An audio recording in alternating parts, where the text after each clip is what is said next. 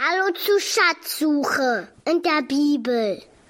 Heute sind dabei der Ravi, der Timothée und unsere Mama Gabi. Danke, Seraphim, dass du uns heute vorgestellt hast. Wie alt bist du?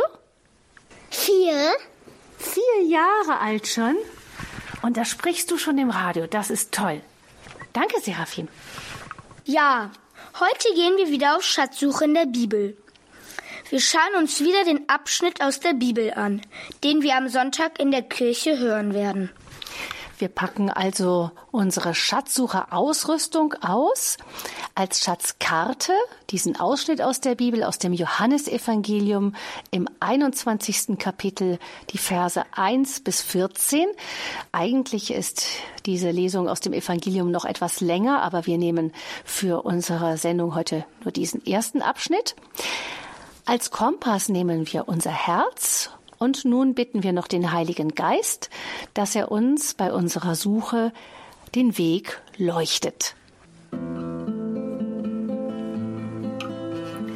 Heiliger Geist wird alles euch lehren, alles, was ich gesagt.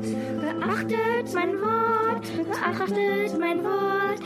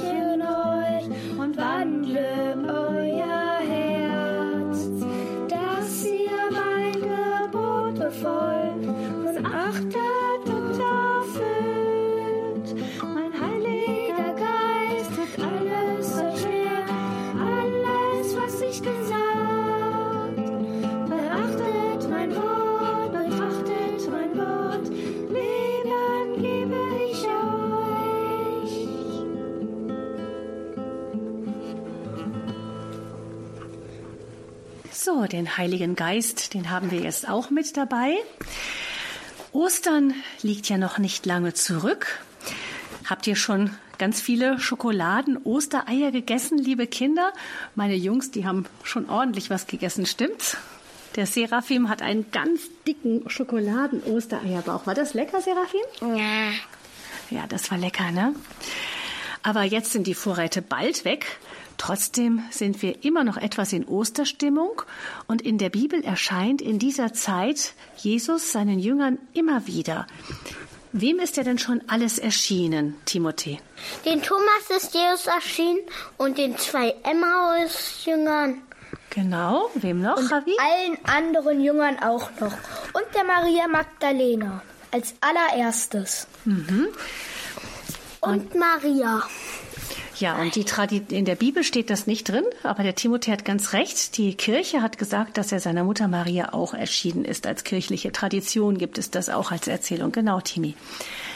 Am Sonntag hören wir nun eine weitere Geschichte davon, wie der auferstandene Jesus einigen seiner Apostel erscheint. Wir finden diesen Bericht eben im Johannesevangelium. Die Begegnung findet statt inzwischen in Galiläa am See Genezareth. Und Timothée erzählt uns jetzt davon. Es waren sieben Jünger. Es war der Johannes und der Petrus dabei. Und ähm, Petrus hat gesagt, wir gehen fischen. Und dann haben die gesagt, ähm, wir kommen auch mit. Und es war abends und die haben keinen Fisch gefangen. Die ganze Nacht nicht, ne? Ja. Genau, die haben, die haben die ganze Nacht versucht zu fischen, wie die Fischer das machen. Ne? Die Fischer sind immer nachts und in den ganz frühen Morgenstunden unterwegs.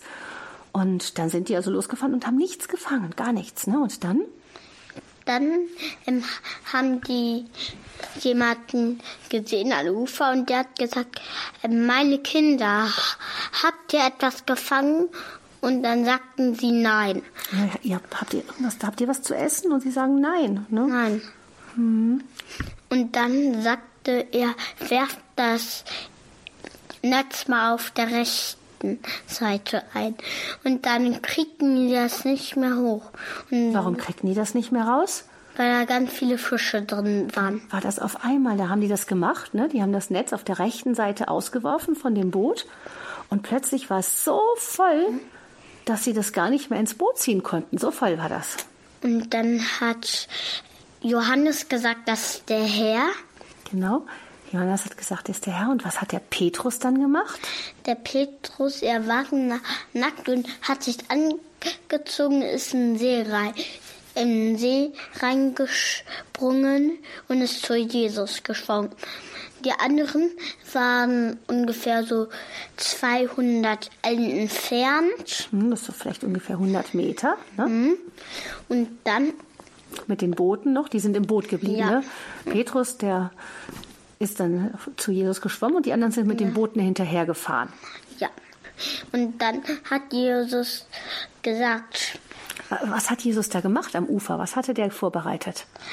Ein kleines Aschenfeuer Ein Kohlefeuer, mhm, Ja. kleines Feuer mit Glut, ja, und und ein Fisch drüber gebraten und ein Brot drüber gebraten. Und dann hat er gesagt, holt die ähm, Fische. Und das waren, 153 große Fische steht da ganz genau. ja. Und dann, sie ähm, wagten es nicht zu fragen, wer er ist, weil sie wussten, es war der Herr. Mhm. Und in der Bibel steht auch noch drin, obwohl es 153 große Fische waren, zerriss Das Netz nicht. Genau. Und es war schon das dritte Mal, dass Jesus den Jüngern erschienen ist.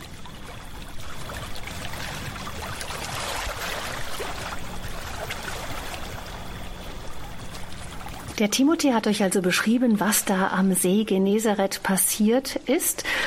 Und was ihr im Hintergrund jetzt noch hört, das ist das Seegeplätscher vom See Genezareth. Hört mal gut hin, so klingt der See Genezareth, wenn er in den frühen Morgenstunden an den Strand plätschert.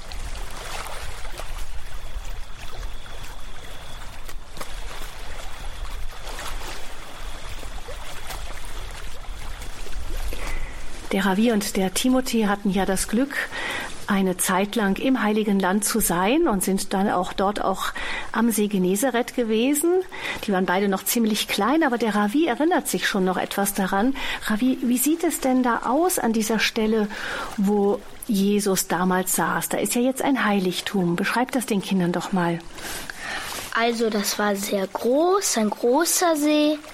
Und manchmal fuhren da noch Paddelboote als Fischerboote rum. Genau, in Morgenstunden sind tatsächlich auch heute noch Fischer unterwegs, ne? Ja, und da ist auch eine kleine Kirche und da ist dann ein Fels drin. Das ist die Kirche, wo ganz viele Christengenerationen einer nach dem anderen erzählt haben, dass Jesus dort gesessen hat und Ein kleines Feuerchen gemacht hat. und da in der Nähe, da fließt noch was Besonderes vorbei, Ravi. Ja, da sind so ganz viele Quellen und da kann man auch baden, ja. Genau, das ist der Ort heißt Siebenquell. Tapkat Siebenquell, weil da warme Quellen sind. In denen kann man auch baden, das hast du richtig gesagt. Und direkt daneben ist noch ein anderes Heiligtum, das auch mit einer, einem großen Wunder von Jesus zu tun hat, nämlich Das ist die Brotvermehrung. Da, wo Jesus äh, aus fünf Broten und zwei Fischen ganz vielen Leuten was zu essen gegeben hat. Genau, das ist eines der Wunder von Jesus, das auch dort in diesem Ort stattgefunden haben soll. Und da ist eine Kirche, eine größere Kirche, ein Kloster. Und da hören wir jetzt mal die Glocken, die zum Gebet rufen.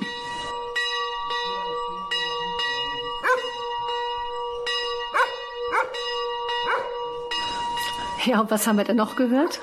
Hunde, die die Glocken angejault und angebellt haben, Genau. weil sie sich so gewundert haben. Das ist also, sind die Glöckchen der Brotvermehrungskirche, die auch dort steht. Und da sind deutsche Benediktiner, die in diesem Kloster leben. Und wenn wir jetzt durch den Innenhof gehen, kommen wir in die Kirche hinein und da hören wir den Gesang der Benediktiner. Ich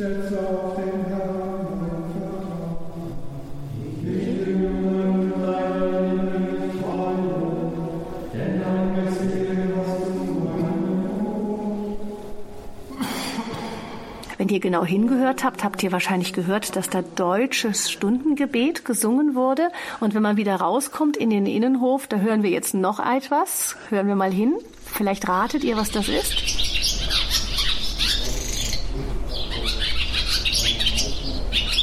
Ravi, was ist das? Das ist ein Schwalben. Genau, ein kleines Schwalbenjunges. Das, das aus lauter Kraft singt. Ja, und etwas schimpft, weil die Besucher so nah rangekommen sind. Das war jetzt also ein kleiner Rundgang durch diese Heiligtümer, da wo eben die Bibelstelle spielt, von der wir eben gehört haben und die wir auch am Sonntag hören werden. Und da gehen wir jetzt erstmal wieder hin zurück, am See entlang zurück zu dieser Stelle, wo Jesus den Jüngern erschienen ist.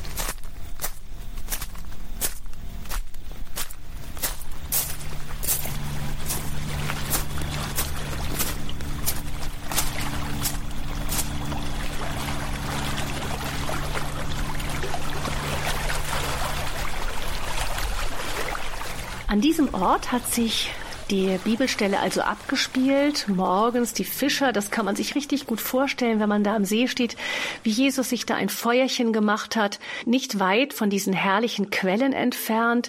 Es ist noch ziemlich dunkel, die Sonne geht im Osten auf.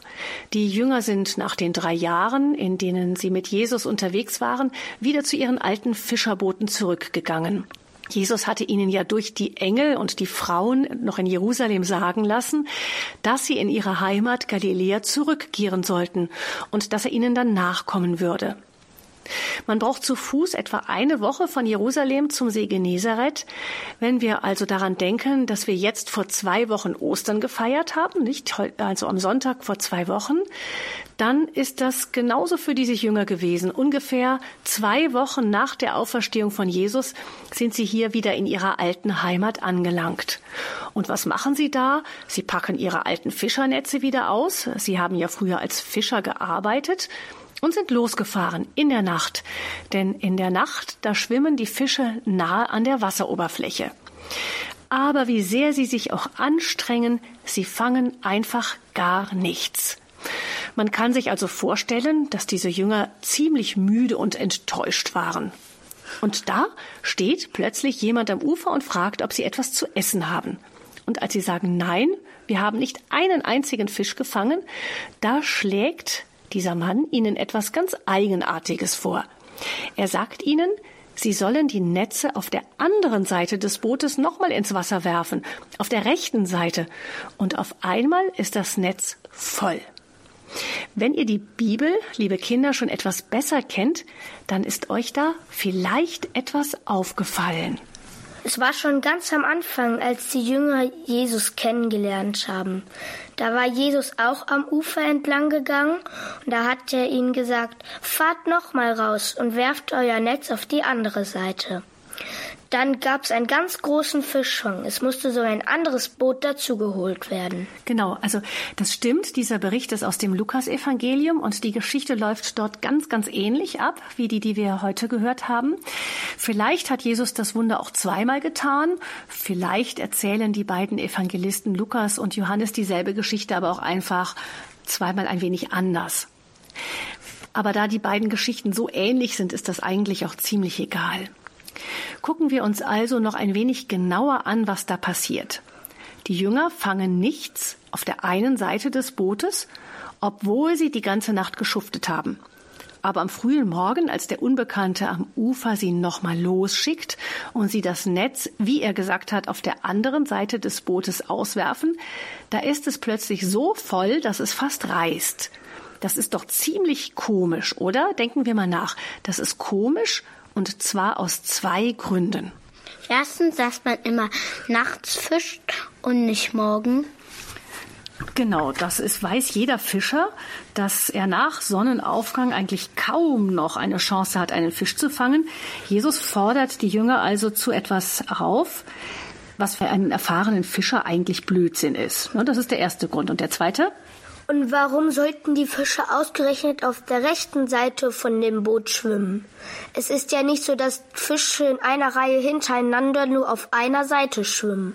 Ja, normalerweise schwimmen die nicht nur auf einer Seite. Also es ist ziemlich eigenartig, was der Fremde am Ufer da vorschlägt. Es wäre so wie, also stellt euch doch mal vor, es ist bei einem Fußballspiel und ein, die eine Mannschaft liegt 5-0 zurück und dann kommt irgendein Mann zum Trainer und sagt, stelle deinen Torwart ganz nach vorne und der, der ganz vorne ist, ins Tor.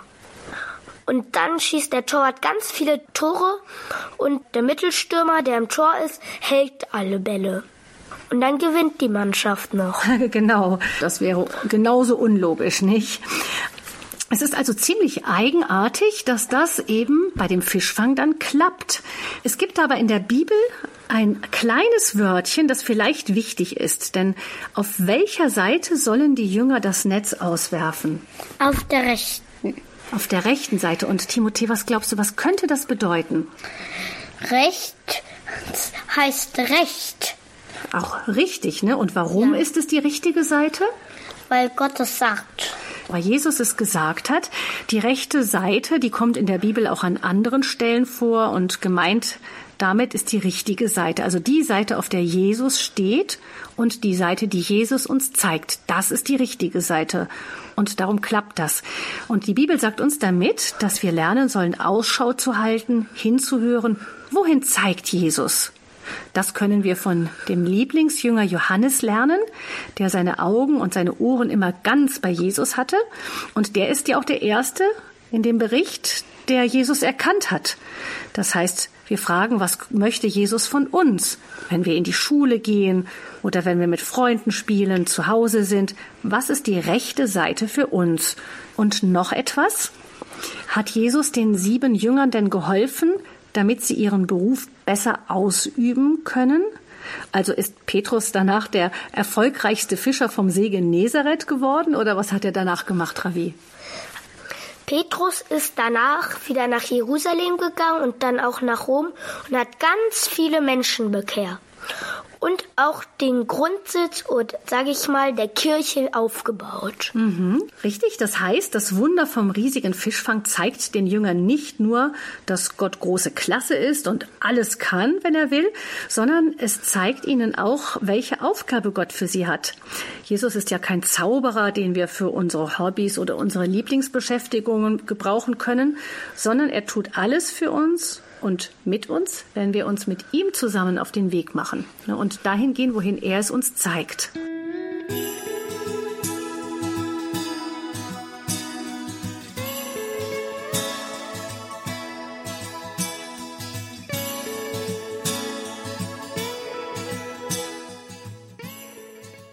In der Kindersendung Bambambini sind wir heute auf Schatzsuche. Wir sprechen über den wunderbaren Fischfang nach der Auferstehung von Jesus, als Jesus seinen Jüngern am See Genezareth erschienen ist.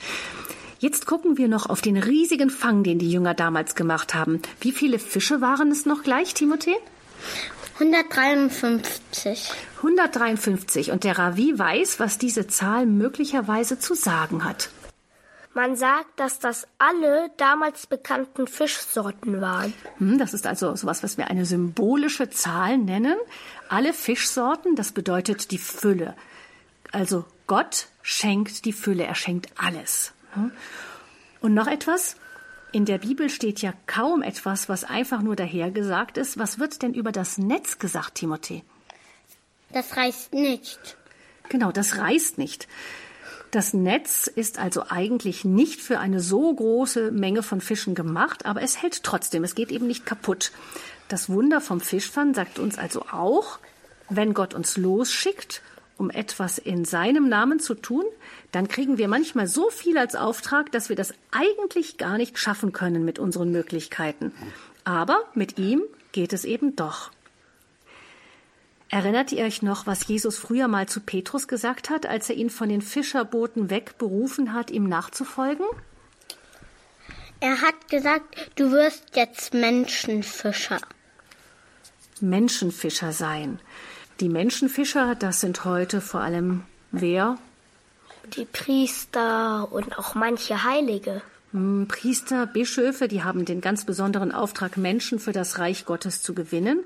Aber auch wir alle, wir alle sind dazu berufen, Heilige zu sein. Auch ihr Kinder seid dazu berufen und damit auch Menschenfischer. Es gab vor ungefähr 200 Jahren einen, der war schon als Kind ein Menschenfischer und später ist er dann ein ganz großer in der Kirche geworden. Und zwar war das Don Bosco. Der Ravi, der kennt die Geschichte von Don Bosco etwas genauer, weil Don Bosco nämlich der Patron seines Pfadfinderstammes ist. Und die Geschichte von ihm geht ungefähr so. Giovanni Bosco wuchs in einer italienischen Bauerfamilie auf. Als er zwei Jahre alt war, starb sein Vater. Die Mutter sorgte mit aller Kraft für die beiden Söhne, aber die Familie war sehr arm. Mit neun Jahren hatte Giovanni eine Vision. Das ist so etwas wie ein Traum, obwohl er gar nicht schlief. Er sah eine Gruppe dreckiger und fluchender Jungen. Als er dazwischen gehen und die Jungs zurechtweisen wollte, sah er auf einmal einen edlen und leuchtenden Mann. Er forderte ihn auf, Stelle dich an die Spitze der Jungen. Nicht mit Schlägen, sondern mit Milde, Güte und Liebe musst du sie dir zu Freunden machen. Giovanni verstand, dass es Jesus selbst war, den er gesehen hatte. Seitdem war ihm klar, dass er Priester werden wollte. Er war fromm und dabei sehr fröhlich. Alle anderen Jungs wollten gerne bei ihm sein. Giovanni lernte Jonglieren und andere Kunststücke, um die Kinder zu begeistern und danach betete er mit ihnen und erzählte ihnen von Jesus und Maria. Giovanni war kaum Priester geworden, da hatte er schon hunderte von armen Jungs um sich gesammelt. Er hatte kein Haus und kaum Helfer.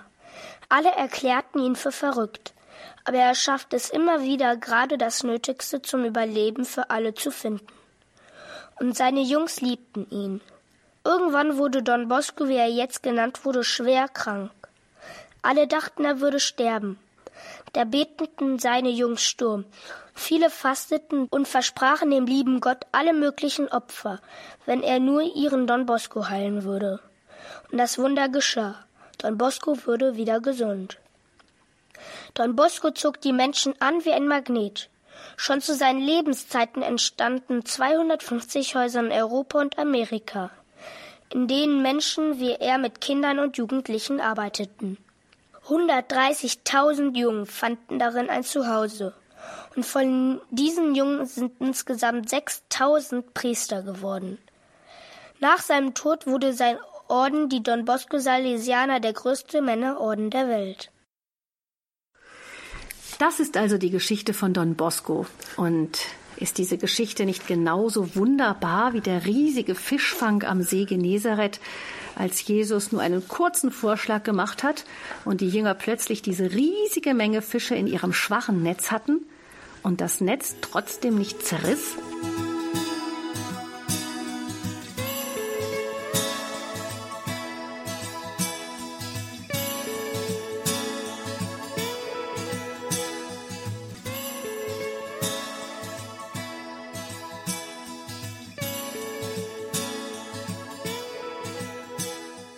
Wir haben also angeschaut in dieser Sendung für Bibelschatzsucher, was uns der wunderbare Fischfang der Jünger am See Genezareth bedeuten kann. Es gibt in der Geschichte aber noch eine lustige Stelle, finde ich. Und zwar sagt Johannes ja, als die Jünger die vielen, vielen Fische im Netz finden, da sagt er, der Mann da am Ufer, der uns gesagt hat, was wir machen sollen, das ist der Herr, das ist Jesus. Und als Petrus das hört, was macht er da? Er gürtet sein Obergewand an, weil er nackt war und springt dann in den See und dann schwimmt er zu Jesus. Genau, also er zieht sich das Obergewand an und dann springt er in den See. Also ist, doch, ist das logisch für euch? Also wenn, wenn ich ins Wasser springe, dann ziehe ich mein T-Shirt oder mein Hemd aus und dann vielleicht noch die Badehose an. Aber ich springe ja, ich ziehe mir ja nicht irgendwas über, um dann ins Wasser zu gehen. Ne? Warum macht Petrus das wohl? dass er sich ein Obergewand, also das war so eine Art Tunika, wie die Leute das damals getragen haben, so eine Art langes Hemd mit Gürtel, ne? dass er sich das anzieht und dann ins Wasser springt. Warum macht er das wohl? Weil vor einem König ähm, soll man da nicht nackt hingehen. Man soll ähm, würdig sein und sich anziehen. So würde ich das auch sehen, dass Petrus sich so äh, sich würdevoller kleiden wollte, weil er wusste, wer da vor ihm steht und nicht da in seinem Arbeitskleidung mit nacktem Oberkörper da ankommen wollte. Wir sehen also darin, der Herr, das ist Gott und Gott ist herrlich, großartig und Petrus drückt seine Ehrfurcht dadurch aus, dass er sich etwas überzieht, um würdig vor ihm zu stehen. Ich würde sagen, wir haben jetzt eine ganze Menge Schätze gefunden in dieser Bibelgeschichte vom wunderbaren Fischfang. Ihr beiden, was nehmt ihr denn mit für euch aus dieser Schatzkiste? Also ich würde mitnehmen aus der Geschichte, dass wir immer auf Gott hören sollen. Mhm. Und ich würde aus der Geschichte nehmen, immer wenn wir bei Gott sind, dass wir hören, was er sagt. Dass wir gut Ausschau halten nach Gott, wie Johannes, um ihn zu erkennen und dann auf ihn hören. Dann kann er mit uns auch wunderbare Sachen vollbringen. Das nehmen wir jetzt mit. Dann beten wir zum Abschluss von dieser Schatzsuche noch. Und der Seraphim fängt an. Lieber Gott, danke für die Bibel. Danke für dein Wort. Danke, Jesus, dass du auch heute noch Wunder tust. Für uns und mit uns. Mach, dass wir auch Menschenfischer werden. Amen. Amen. Und damit, liebe Kinder, sagen wir euch auf Wiederhören. Wir wünschen euch ein gesegnetes Wochenende. Ravi, Timothy, die Gabi mit dem Seraphim. Tschüss, gute Nacht. Auf Wiedersehen. Tschüss.